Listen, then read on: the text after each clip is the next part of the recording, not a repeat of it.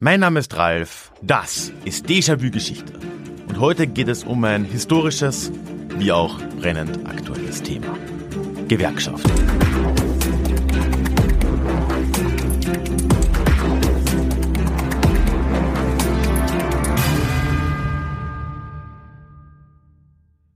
Hallo und schön, dass du heute mit dabei bist. Mein Name ist Ralf, ich bin Historiker und Déjà-vu ist für alle da, die sich mit Geschichte beschäftigen wollen, um die Welt von heute zu verstehen. Diese Folge ist vor einigen Monaten schon im exklusiven Podcast des Déjà-vu Clubs erschienen. Ja, und wie ich es hier hin und wieder gerne tue, möchte ich dir heute einen Einblick geben in diesen Podcast und in den Club allgemein und das gilt heute sogar im ganz besonderen Ausmaß, denn diese Folge ist nicht nur schon mal im Club-Podcast erschienen, sondern mit Yvonne ist auch noch ein Mitglied zu Gast und sie erzählt uns aus ihren Erfahrungen als aktive Betriebsrätin.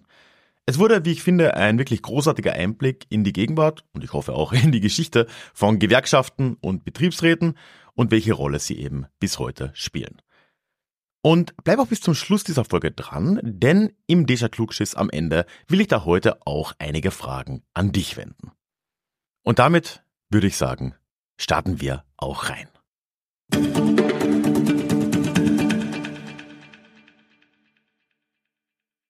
Das Thema dieser Folge wurde schon vor ziemlich langer Zeit von Yvonne nachgefragt im Club Discord und es soll heute um die Geschichte der Gewerkschaften gehen. Ja, und da Yvonne selbst gewerkschaftlich und im Betriebsrat aktiv ist, liegt ihr das Thema natürlich sehr am Herzen. Und ich freue mich, jetzt endlich das Ganze liefern zu können. Ich möchte das aber doch nicht tun, ohne nicht auch Yvonne selbst zu Wort kommen zu lassen, weil der Blick von außen, so von mir, halt doch immer ein beschränkter ist. Und deshalb wird die heutige Folge also aus zwei Teilen bestehen.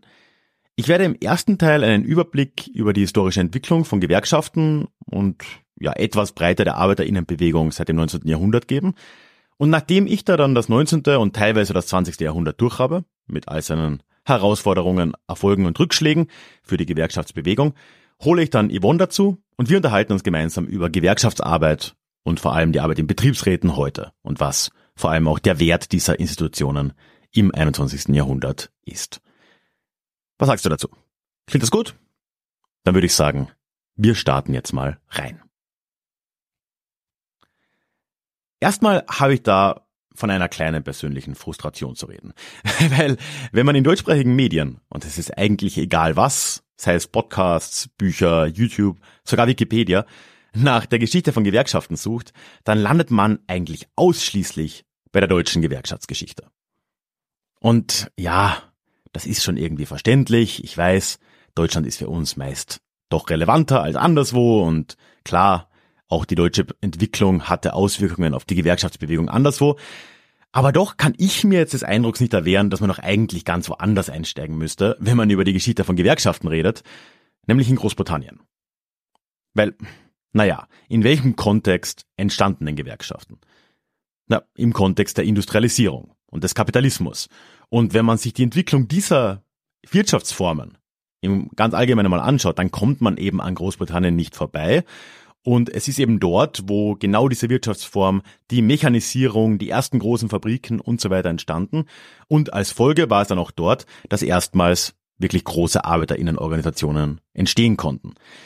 Deswegen wird es heute in dieser Folge, oder zumindest in diesem ersten Teil, um die britische Entwicklung gehen. Als Beispiel für die ganz breite und allgemeine Entwicklung von Gewerkschaften überall auf der Welt. Bevor wir das aber machen können, glaube ich aber, müssen wir noch einen letzten Schritt zurück machen und uns noch erst eine ganz grundlegende Frage stellen. Was ist denn so eine Gewerkschaft überhaupt? Many of us have those stubborn pounds that seem impossible to lose, no matter how good we eat or how hard we work out. My solution is PlushCare. PlushCare is a leading telehealth provider with doctors who are there for you day and night to partner with you in your weight loss journey. They can prescribe FDA-approved weight loss medications like Wagovi and Zepbound for those who qualify. Plus, they accept most insurance plans. To get started, visit plushcare.com slash weight loss. That's plushcare.com slash weight loss. Ja, okay. Ich glaube, an dieser Definition werden wir nicht ganz vorbeikommen. Also, Ich habe jetzt einfach mal ein paar Definitionen gesucht und das Beste, was ich hier zusammenschustern konnte, ist das folgende. Eine Gewerkschaft ist eine Vereinigung arbeitender Menschen mit dem Ziel, ihre Arbeitsumstände zu verbessern.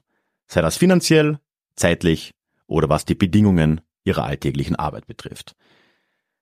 Das ist im Kern das Ziel von Gewerkschaften. Aber übrigens auch von Betriebsräten, dazu kommen wir gleich noch.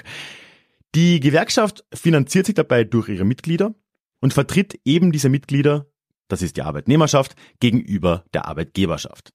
Und das Resultat des Ganzen ist, dass die an und für sich ja individuellen ArbeitnehmerInnen damit kollektiv auftreten können und damit kollektiv verhandeln können in Richtung der Arbeitgeberschaft und das vor allem mit der Androhung von Streiks teilweise sehr erfolgreich tun können. Heute gibt's da, wie schon mehrmals jetzt angesprochen, eine gewisse Zweiteilung. Wir haben die Gewerkschaften, die eher auf der höheren, auf der politischen Ebene tätig sind, die also Tarifverträge aushandeln mit VertreterInnen von der Arbeitgeberseite. Und wir haben auf der unteren Ebene, auf der Ebene der einzelnen Unternehmen, Betriebsräte, die dort ja vor allem für bessere Arbeitsbedingungen vor Ort kämpfen. Also alles, was die Bezahlung quasi nicht mit einschließt. Zu all dem wird uns dann Yvonne noch ein bisschen mehr erzählen, aber ich wollte mal die Unterscheidung angesprochen haben, bevor wir jetzt in der Geschichte zurückspringen. Wenn wir uns dann aber anschauen wollen, wann genau, jetzt am Beispiel Großbritannien als ersten Ort dieser Entstehung, wann genau die ersten gewerkschaftsähnlichen Institutionen entstanden sind, dann habe ich einige Keywords ja schon genannt, die für diese Zeit wichtig sind. Industrialisierung, Kapitalismus, man könnte aber auch noch Worte wie Urbanisierung, Landflucht, den allgemeinen Wirtschaftswandel und so weiter ergänzen. Das waren im Kern die Zutaten, die in Großbritannien und dann mit Verzögerung auch anderswo als Reaktion zu den ersten Arbeiterinnenorganisationen geführt haben. Aber obwohl das für mich eigentlich eine einigermaßen offensichtliche Erkenntnis ist, scheint die doch betonenswert zu sein, weil man findet da im Internet wirklich auch irreführende Informationen. Da wird zum Beispiel oft behauptet, dass Gewerkschaften in Wirklichkeit Jahrhunderte alt wären und eine Fortführung der Gilden oder Zünfte des Mittelalters und der Neuzeit sind. Aber einfach um es mal aus dem Weg zu räumen, das sind sie selbstverständlich nicht. Weil erstens waren Zünfte nur sehr gewissen, freien Berufen vorbehalten und zweitens ganz wichtig, waren in diesen Zünften ja alle Stände in einem Beruf beteiligt. Da waren Lehrlinge, Gesellen und Meisterinnen. Oder anders gesagt, Arbeitnehmer und Arbeitgeber. Bourgeoisie, Proletariat. Wenn du es jetzt ganz politisch haben möchtest. Und dementsprechend hat das mit einer Gewerkschaft eigentlich so gut wie nichts zu tun. Das heißt, wir müssen in die Zeit der Industrialisierung springen und im Fall von Großbritannien eben ins ausgehende 18. Jahrhundert, wo wir das erste Mal diese Ideen einer im britischen sogenannten Trade Union, einer modernen Gewerkschaft, aufkommen sehen. Erste isolierte Versuche in einzelnen Branchen sehen wir da schon, wie gesagt, in den 1780ern, 1790ern. Und das führt so weit, dass 1799 diese frühen Gewerkschaften dann schon erstmals mal verboten werden. In Großbritannien, weil da könnte ja jeder kommen, ne? Man muss aber dazu trotzdem erwähnen, dass diese Verfolgung, ja, nicht allzu lange sehr strikt geblieben ist. 1799 verboten, dann war Napoleonische Kriege, da hat man da auch ein bisschen die Hand draufgehalten von Seiten des Regimes. Aber ab den 1820er Jahren wird die Verfolgung von Gewerkschaften immer weniger straff gehandhabt. Das heißt, erste Unions werden in den 1820er Jahren zunehmend wieder aktiv und schon im Jahr 1820 übrigens sehen wir zum Beispiel einen Massenstreik, wirklich einen Generalstreik in Schottland, an dem 60.000 Menschen beteiligt waren und ihre Arbeit niedergelegt haben. Das sind Zahlen, die überall sonst auf der Welt vollkommen unvorstellbar wären. Und ein Organisationsgrad, der ja einfach nirgends sonst in irgendeiner Form existiert hat. Zur selben Zeit gibt es auch dann erstmals größere Versuche, über einzelne Branchen hinauszugehen und eben Vertretungen und ja, Gewerkschaften zu gründen, die alle ArbeitnehmerInnen umfasst. 1818 war da ein erster Versuch mit der General Union of Trade. Die wurde aber übrigens offiziell als Philanthropic Society gegründet, weil eine Union of Trade durfte es ja nach dem Gesetz nicht geben. Naja, wird dann immer wieder mal neu gegründet oder es gibt immer wieder mal Nachfolgeorganisationen, die versuchen allgemein eben ein, ja, einen Dachverband zu gründen für die Gewerkschaften und bis in die 1860er Jahre gelingt das dann auch in ganz großen Stil. Und da können wir jetzt sagen, dass in Großbritannien die Gewerkschaftsbewegung komplett durchorganisiert ist. Von den einzelnen Betrieben rauf bis zur höchsten nationalen Ebene. Man darf die Unterschiede zum restlichen Europa hier wirklich nochmal hervorheben. Einfach zeitlich. In Deutschland kann man nämlich vor 1848 nicht ernsthaft über irgendeine Form von Gewerkschaft oder auch eigentlich Arbeiterinnenorganisation in irgendeiner Form reden. Es gab davor zwar sogenannte Arbeitervereine, die werden oft als Vorläufer von Gewerkschaften genannt, was in gewissen Teilen wohl auch stimmt. Das waren aber sehr kleine und vor allem in ihren Aufgaben und Zielen sehr limitierte Vereine eben, ne? hat mit einer Gewerkschaft wenig zu tun in Wirklichkeit. Zum wirklichen Erfolg kommen Gewerkschaften in Deutschland dann erst nach 1890, als dann auch die Sozialistengesetze von Bismarck aufgehoben werden und Gewerkschaften gemeinsam mit der Sozialdemokratie dann wieder mal legal werden. Aber genug des Vergleichs. Kommen wir mal zurück zu Großbritannien. Und schauen wir uns mal an, was diese frühen Gewerkschaften da jetzt im, in der zweiten Hälfte des 19. Jahrhunderts, sagen wir mal, als ihre Ziele verfolgt haben. Prinzipiell haben alle frühen Gewerkschaften in Großbritannien vor allem gegen die harten Arbeitsbedingungen in den Industriebetrieben des Landes gekämpft. Da musst du dir vorstellen, stand eigentlich der Zwölf-Stunden-Tag mit einer Sechstagewoche auf der Tagesordnung. Dazu gab es kaum Sicherheitsstandards, oft auch noch miserable Bezahlung. Also all das, was man als Manchester-Kapitalismus gern mal zusammenfasst. Und der hat ja bis heute zu Recht seinen schlechten Ruf behalten. All das zu verbessern war jetzt eben das vorrangige Ziel der Arbeiterinnenbewegung und vor allem eben der Gewerkschaften. Und der erste ganz große Fokus da, einfach um ja, eben einen Punkt zu haben, auf dem wirklich drauf gehämmert wird, war die Erreichung des Acht-Stunden-Tags. Und tatsächlich durch den unnachgiebigen Druck der Gewerkschaften und der Arbeiterinnenbewegung im Allgemeinen sehen wir hier auch im Lauf des Jahrhunderts Verbesserungen. Schon Mitte des Jahrhunderts wird nämlich in Großbritannien der Zwölf-Stunden-Tag abgeschafft und ein Zehn-Stunden-Tag eingeführt. Es dauert danach noch etwas, aber nach dem Ersten Weltkrieg folgt dann auch der Acht-Stunden-Tag. Das dann allerdings schon gleichzeitig mit ganz vielen anderen Industrienationen auf aller Welt. Wenn man sich das anschaut, könnte man jetzt tatsächlich ganz zynisch sagen, dass das ja eigentlich gar kein Erfolg der Gewerkschaften war, weil diese Verbesserungen, die wurden ja auf dem politischen Weg erlassen, ne, in Parlamenten und in Regierungen. Aber das würde die Lage doch übel vereinfachen und die politische Ebene der Gewerkschaften komplett ausklammern. Weil einerseits wäre das ja alles in der Form nicht geschehen, hätte es diesen Druck in den Gewerkschaften nicht gegeben. Das kann man schon mal so stehen lassen. Vor allem aber haben wir jetzt noch gar nicht drüber gesprochen, welche politische Macht Gewerkschaften dann auch in den Parlamenten einnehmen konnten. Und auch da ist Großbritannien ein wunderbares äh, Beispiel, weil gewissermaßen haben Gewerkschaften ja sogar diese Gesetze erlassen, die wir gerade besprochen haben. Weil was war denn die Labour Party, zumindest in ihrer Frühzeit? Die war nichts anderes als der politische Arm genau dieser Gewerkschaften. Und um das einfach nur mal klar zu machen, Du konntest als einzelner Arbeiter, einzelne Arbeiterin nicht mal der Labour-Partei beitreten, wenn du darauf Lust gehabt hättest. Anno 1900. Was du machen konntest, ist einer Gewerkschaft beitreten, weil die Gewerkschaften waren Mitglieder in der Labour-Partei. Es gab keine Einzelmitgliedschaften.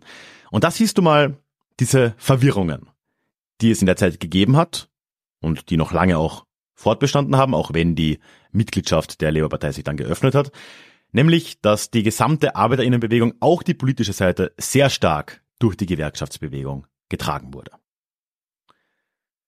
Im weiteren 20. Jahrhundert, und das will ich jetzt nur relativ kurz ansprechen, weil wir ja mit Yvonne auch über diese Zeit noch ein wenig reden werden, geht dieser Kampf im Kern halt weiter.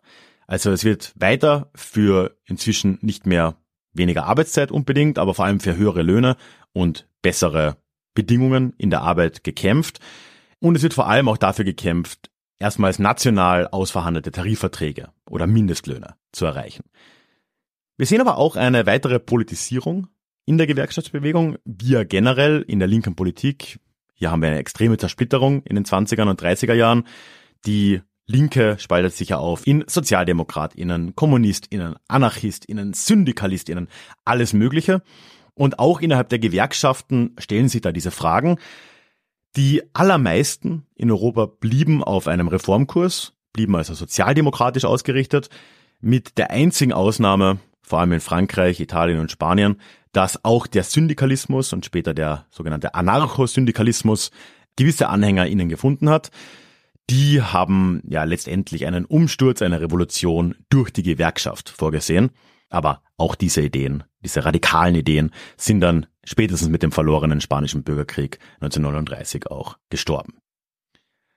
In der Nachkriegszeit kann man sagen, dass Gewerkschaften eigentlich überall in Westeuropa, teilweise auch in den USA, aber dort aber doch unter sehr unterschiedlichen Vorzeichen, sich gewissermaßen weiter in das Staatensystem integriert haben und eben diesen Reformkurs weitergetragen haben.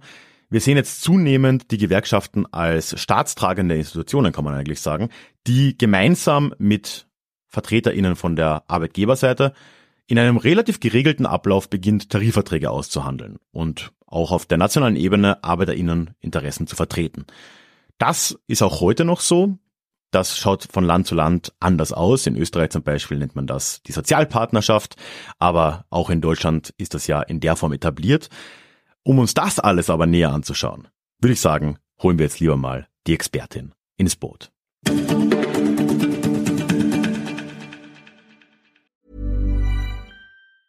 Hey, it's Ryan Reynolds and I'm here with Keith, co-star of my upcoming film If, only in theaters May 17th. Do you want to tell people the big news? All right, I'll do it. Sign up now and you'll get unlimited for $15 a month in six months of Paramount Plus Essential Plan on us. Mintmobile.com slash switch. Upfront payment of $45 equivalent to $15 per month. Unlimited over 40 gigabytes per month. Face lower speeds. Videos at 480p. Active Mint customers by 531.24 get six months of Paramount Plus Essential Plan. Auto renews after six months. Offer ends May 31st, 2024. Separate Paramount Plus registration required. Terms and conditions apply if rated PG. Ja, und damit dann Hallo Yvonne. Schön, dass du hier bist. Grüß dich. Und äh, das ist ja nicht nur einerseits passend, dass du jetzt hier bist, weil du ja dir dieses Thema auch mal gewünscht hast in der Clubumfrage, sondern andererseits, weil du mich auch ein bisschen retten kannst, weil ich habe zwar irgendwie es geschafft, mir die ewig komplexe und lange Geschichte von Gewerkschaften ein wenig anzuschauen, aber ich glaube über die Welt in oder die Gewerkschaftsarbeit heute ist äh, etwas, wo ich einfach sehr wenig Einblick habe, so als Selbstständiger, ich bin da irgendwie halt weit weg von dieser Welt. Ja, aber du weißt schon, dass die äh, Gewerkschaften auch für Freelancer Angebote haben. Ja, aber ich bin ja auch kein Freelancer, weißt du, ich, ich schreibe keine Rechnungen, ich habe keine Auftraggeber. Meine AuftraggeberInnen sind ja äh, all die tollen Menschen, die mich im Club unterstützen. Ja. also auch du, danke, danke, danke, Chefin. Immer gern. Ähm, Willst du es mal ein bisschen abholen? Wir haben jetzt im Vorgespräch schon ein wenig drüber geredet, was du so alles machst und das ist ja auch etwas, was, glaube ich, in der allgemeinen Öffentlichkeit gar nicht so bekannt ist, dass es ja dann noch mal einen Unterschied macht, ne? ob man in einer Gewerkschaft aktiv ist und oder in einem Betriebsrat. Willst du es einfach mal einen groben Überblick geben, was da die Strukturen so sein können und äh, was du in dem Bereich anno 2023 so machst? Sehr gerne. Also die Gewerkschaft ist im Prinzip die Vereinigung der ArbeitnehmerInnen. Und das hat mehrere Vorteile, warum man da drin sein sollte oder könnte. Also ich möchte da gar nicht groß Werbung machen, aber zum Beispiel eine berufliche Rechtsschutzversicherung ist meines Wissens nach in allen großen Gewerkschaften dabei und noch einiges mehr. Aber die sind jetzt nicht die, die vor Ort groß im Betrieb was machen können. Die kommen natürlich immer wieder rein. Auch unser Gewerkschaftssekretär ist bei uns regelmäßig zu Gast und äh, beraten dann dort auch die ArbeitnehmerInnen und geben so Tipps, sagen, hey, wie kann man das machen? Aber wirklich im Betrieb selber mit den Leuten arbeiten eher die Betriebsräte. Und die Betriebsräte, die werden, das ist ein hochkomplizierten Verfahren, also zumindest habe ich es äh, immer als etwas kompliziert empfunden, gewählt also da so, wenn du so und so viele Mitarbeiter hast, dann ist es das einfache Verfahren, sonst ist es Listenwahl und dann ist die mhm. Frage, wer auf welcher Liste ist. Also das ist ein bisschen schwierig manchmal, aber da gibt's extra Schulungen, wo man das lernen kann, damit man rechtssicher wählen kann. Und das ist so ein großes Problem, mit dem wir Betriebsräte arbeiten. Ganz viele Sachen, die wir machen, die wir auch sehr gerne machen, sind an irgendwelche Gesetze gebunden.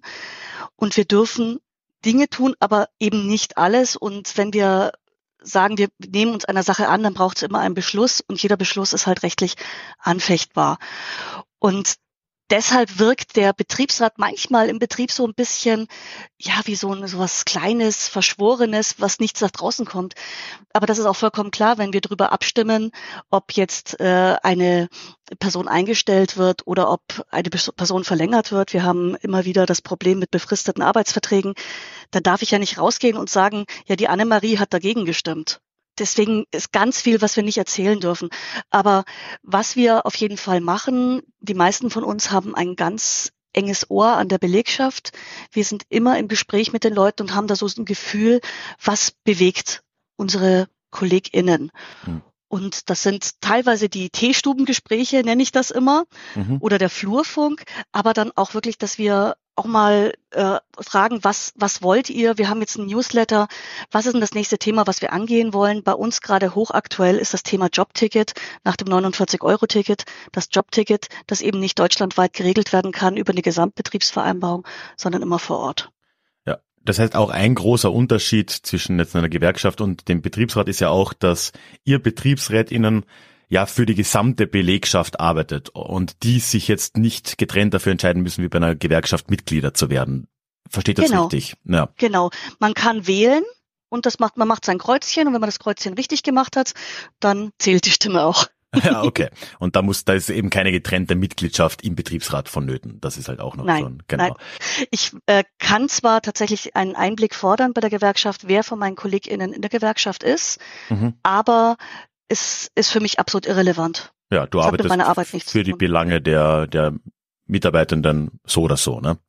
Genau. genau. Wie ist das aktuell? Ich schätze mal gut, bei dir ist jetzt der Betriebsrat auch einfach schon etabliert, ne? Aber man hört ja oft gerade in den USA, dass ja da die Kämpfe aktuell sehr stark sind, wo ja auch einfach, darüber habe ich jetzt in der Folge wenig geredet, Amerika halt an und für sich mal eine recht starke Trade Union Bewegung hatte, ne? Und äh, die jetzt ziemlich eingeschlafen ist und jetzt ja gerade wieder so am Erwachen ist. Und wir da extreme Kämpfe sehen, eben Beispiel Amazon, ne? Oder Starbucks war ja auch immer mal in den Medien. Mhm. Wo es extrem schwierig ist und wo äh, sehr aktiv von UnternehmerInnen auch dagegen vorgegangen wird, dass hier, äh, hier unionized wird, wie es dann im Englischen heißt. Wie ist das aktuell in Deutschland die Lage? Haben Unternehmen, die halt diese Mindestgröße haben, ich weiß nicht, wie viele Mitarbeiter jetzt? Ab fünf. Ab fünf. Wie ist dann dann die Verteilung? Wie viele haben, glaubst du, plus minus einen Betriebsrat und wird da, wenn da die Interessen da sind, auch immer noch aktiv dagegen vorgegangen oder gibt's da schon eher mehr dieses Verständnis? Das ist ganz unterschiedlich. Tatsächlich werden die meisten Leute, die von einem Betriebsrat vertreten werden, in großen Betrieben angestellt sein. Also zum Beispiel hat DHL hat einen Betriebsrat, äh, Amazon hat inzwischen teilweise auch Betriebsräte, während die ganzen kleinen Firmen, und das ist eigentlich das große Problem, die ganzen kleinen Firmen haben oft keine Betriebsräte, denn es ist für mich als Unternehmer natürlich leichter, von meinem unternehmerischen Recht Gebrauch zu machen und zu sagen, naja gut, äh, vielleicht schaffe es ja doch irgendwie den Betrieb ähm, ja zu schließen und da eher was zu verhindern. Eigentlich ist es nicht erlaubt, aber es gibt immer wieder Möglichkeiten, sowas zu verhindern. Und deshalb ist es gerade in den kleinen Betrieben noch schwieriger als in großen Betrieben da was zu umzusetzen. Es gibt auch immer wieder Firmen, die dann in die äh, Medien kommen, wo man mitbekommt, so ja, da werden Leute gekündigt, die einfach das böse Wort B in den Mund genommen haben. Doch also auch. Bei, okay. Ja, ja, also die, ich weiß jetzt nicht mehr, welcher von den Fahrradkurieren es war, da war auf jeden Fall ein Thema, wo es bekannt war, dass da die FahrerInnen, die da einen Betriebsrat wollten, gekündigt wurden. Es ist bei einem Textildiscounter bekannt, dass das passiert ist und auch in einigen Möbelhäusern. Ah, okay, also doch auch, ja. Ist eigentlich wenig überraschend, ne? Da mhm. natürlich ist es ja immer ein Interessenskonflikt und darum geht's ja auch irgendwo, dass da jetzt die UnternehmerInnen jetzt ja nicht immer begeistert sind. Überrascht wenig. Ja. Deshalb muss man da wirklich aufpassen. Ich darf nicht einfach in der Wut zu meinem Chef sagen, ich will jetzt einen Betriebsrat. Sondern wenn ich einfach die Idee habe, ich will jetzt einen Betriebsrat machen, dann wäre der erste Punkt, ich rufe mal bei meiner Gewerkschaft an. Das dann doch, ne? Die sind da beratend schon die erste genau. Anlaufstelle dann, ne? Und die werden dann sagen, geh zum Notar, lass dir das äh, notariell beglaubigen, dass du das willst. Da geht es nämlich um Kündigungsschutz. Wenn ich einen, in, einen Betriebsrat initiieren möchte, dann habe ich einen gewissen Kündigungsschutz. Und dann muss ich natürlich schauen, dass ich Leute auf meine Seite kriege, am besten immer noch im Verborgenen, um die dafür zu begeistern. Und man braucht halt auch eine gewisse Aufstellung, eine gewisse Mitgliederstärke im Betriebsrat. Und das ist eine ganz normale Rechnung sowas zu initiieren kostet Geld und die ganzen Sachen zu beraten. Warum sollte ein Unternehmen ein anderes Unternehmen beraten, wenn es kein Geld dafür gibt? Das heißt, ein Betrieb von 100 Leuten, bei dem zwei Leute in der Gewerkschaft sind, wird sich sicher beraten lassen von der Gewerkschaft. Mhm. Aber ob äh, die dann so viel weiteres machen können, ist halt dann doch fraglich, weil da auch die Gelder nicht fließen bei so wenig Mitarbeitern. Und natürlich auch dann die jeweilige Gewerkschaft natürlich auch limitierte Mittel und Zeit und alles mögliche Ressourcen hat. Ne? Die müssen auch Natürlich priorisieren. Ja, ist ja, ja klar, logisch. Ja. Aber das heißt, okay, wir haben jetzt hier schon eine enge Verbindung trotzdem, jetzt potenziell zumindest. Jetzt hast du schon gesagt, beratend sind dann schon Gewerkschaften dann die, die da auch zur Seite stehen können, zumindest in mhm. diesem Bereich. Und dann ist natürlich dieser große Unterschied, was du jetzt auch im Vorgespräch mir gesagt hast, dass der Betriebsrat ja zum Beispiel nichts mit Gehaltsverhandlungen zu tun hat, weil das ist etwas, was die Gewerkschaft vertritt. Das ne? ist eine klassische Gewerkschaftssache. Die Tarife werden verhandelt zwischen dem Verband der ArbeitnehmerInnen und dem Verband der ArbeitgeberInnen. Ja. In, in Österreich nennt sich das Sozialpartnerschaft. Das ist in Deutschland, glaube ich, nicht so verbreitet, aber aber ich denke, es wird das gleiche Konstrukt sein. Es gibt mhm. natürlich sicher kleinere Betriebe, wo man dann die sogenannten Haustarifverträge macht, aber auch da ist immer die Gewerkschaft mit im Boot. Und eigentlich haben alle Gewerbe oder alle ähm, Branchen, die eine Gewerkschaftsvertretung haben, haben einen Tarifvertrag oder ist das, kann man das nicht so einfach sagen? Weil es gibt ja Branchen, wo das einfach nicht existiert, ne? Nein, also es ist tatsächlich ähm, erstmals seit ein paar seit ein paar Jahren ist ja dieses Mindestlohngesetz Gut, in klar, Deutschland. Ja. Das ist ja könnte man so quasi als äh, flächendeckenden Tarifvertrag sehen, aber das ist kein Tarifvertrag. Es gibt immer noch Branchen ohne vernünftigen Tarifvertrag mhm. und selbst wenn es da einen Tarifvertrag gibt, wenn mein Arbeitgeber nicht im Arbeitgeberverband ist, dann muss er den Tarifvertrag auch nicht zahlen. Ah ja, okay, das ist also dann wirklich die die die Arbeitgeberseite muss Mitglied sein in dem Fall dann in der ähm, im Verband, ne? Genau. Und wenn meine Arbeitgeberin da nicht drin ist, dann kann sie durchaus sagen, ach ja gut, ich zahle dir nur den Mindestlohn jetzt. Punkt. Genau, weil der ist natürlich gesetzlich geregelt, klar. Ja, wenn ich das dann unterschreibe, es gilt nach wie vor Vertragsfreiheit. Ja. ja. Verständlich. Okay, war komplex, ja. Auch wenn ich die Betriebsräte ein wenig zugegebenermaßen vernachlässigt habe. wenn wir da mal rauszoomen, wie, ist, wie schaut die Arbeit in der Gewerkschaft dann aus? Auf einer, du bist eher auf der lokalen Ebene aktiv, ne? Ja. Wie, wie, wie staffelt sich das da? Was, was macht man da? Ich, ich nehme mal nicht an, dass du jetzt irgendwie groß nach Berlin fährst, um für die gesamte Branche irgendwas auszuhandeln. Außer Glückwunsch, wenn schon. oh, das wäre wunderbar, das wäre wunderbar. Es gibt verschiedene, ähm, also ich bin im Bezirk bei uns aktiv im Bezirksvorstand und ich bin in einer Bundesfachkommission und der Landfachkommission für Bayern. Seit gestern Abend, da war die Wahl. Hm. Ah, Glückwunsch. Danke, ganz frisch.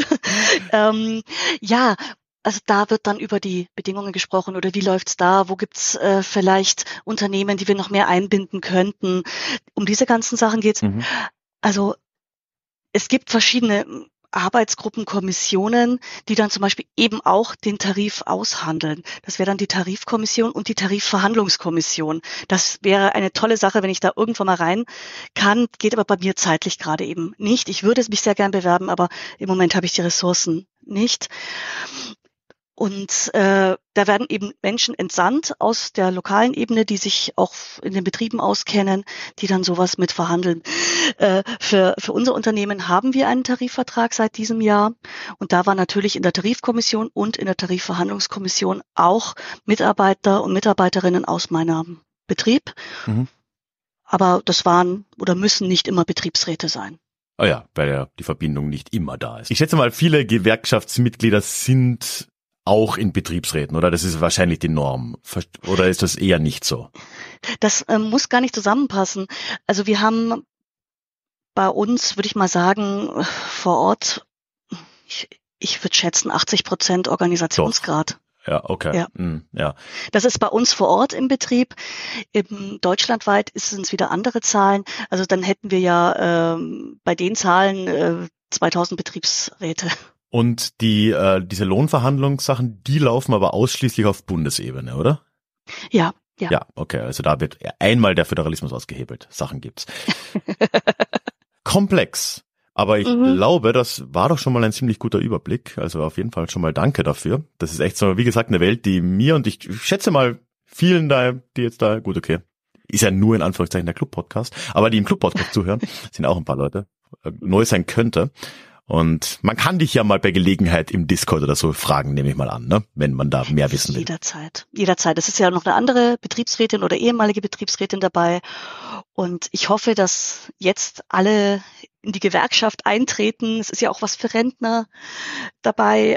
Auch, es werden auch Arbeitslose äh, vertreten. Ich hoffe, dass da jetzt alle eintreten und wirklich was tun, denn die Gewerkschaft ist einfach auch ein Punkt der gelebten Demokratie.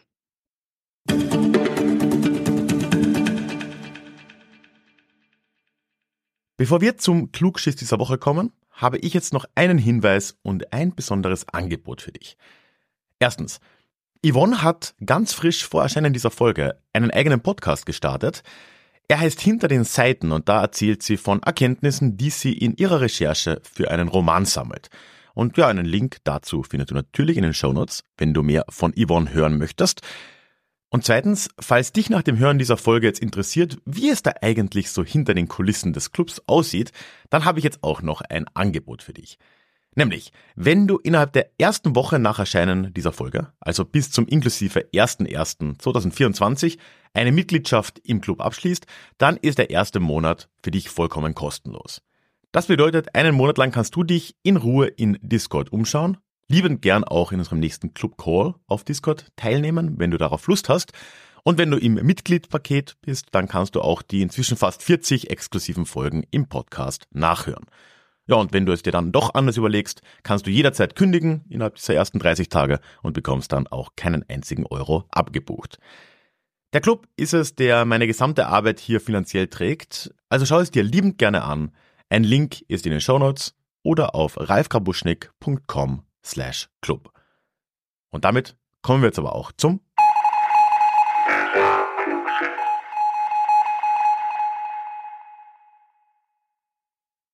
Die Klugschissfrage vom letzten Mal bezog sich ja auf die Cherokee und da nehme ich jetzt mal eure Antworten mit in den Januar, wenn dann der zweite Teil kommt. Ist ja ein Zweiteiler. Und das heißt, diese Woche habe ich einfach nur eine Frage und ja, oder mehrere Fragen an dich, an euch, die auch relativ einfach sind. Nämlich würde mich interessieren, hast du Erfahrungen mit Gewerkschaften oder Betriebsräten? Warst oder bist du vielleicht Mitglied? Und wenn ja, wenn nein, warum? Oder warum nicht? Ich würde da sehr gern einen Einblick gewinnen, wie es bei euch da aussieht, was euer Bezug da ist. Ja, und du kannst mir gerne eine E-Mail schreiben an die hallo at ralfgrabuschnick.com. Ja, und wie üblich, bei der Teilnahme wärst du dann mit der Namensnennung deines Vornamens hier im Klugschiss einverstanden. Damit sind wir am Ende angekommen. Lass mir ein Abo da, egal wo du diesen Podcast hörst. Dann hören wir uns schon in zwei Wochen wieder in unserem nächsten Déjà-vu. Oder für Clubmitglieder, alte wie neue, hören wir uns schon nächste Woche, denn da erscheint die nächste Clubfolge und es wird um ein dunkles Kapitel gehen, nämlich die Zeit des japanischen Kolonialismus in Korea. Ich freue mich drauf und bis dahin, mach's gut. Ciao. Even when we're on a budget, we still deserve nice things. Quince is a place to scoop up stunning high-end goods for 50 to 80% less than similar brands. They have buttery soft cashmere sweaters starting at $50, luxurious Italian leather bags, and so much more. Plus, Quince only works with factories that use safe, ethical, and responsible manufacturing. Get the high-end goods you'll love without the high price tag with Quince. Go to quince.com slash style for free shipping and 365-day returns.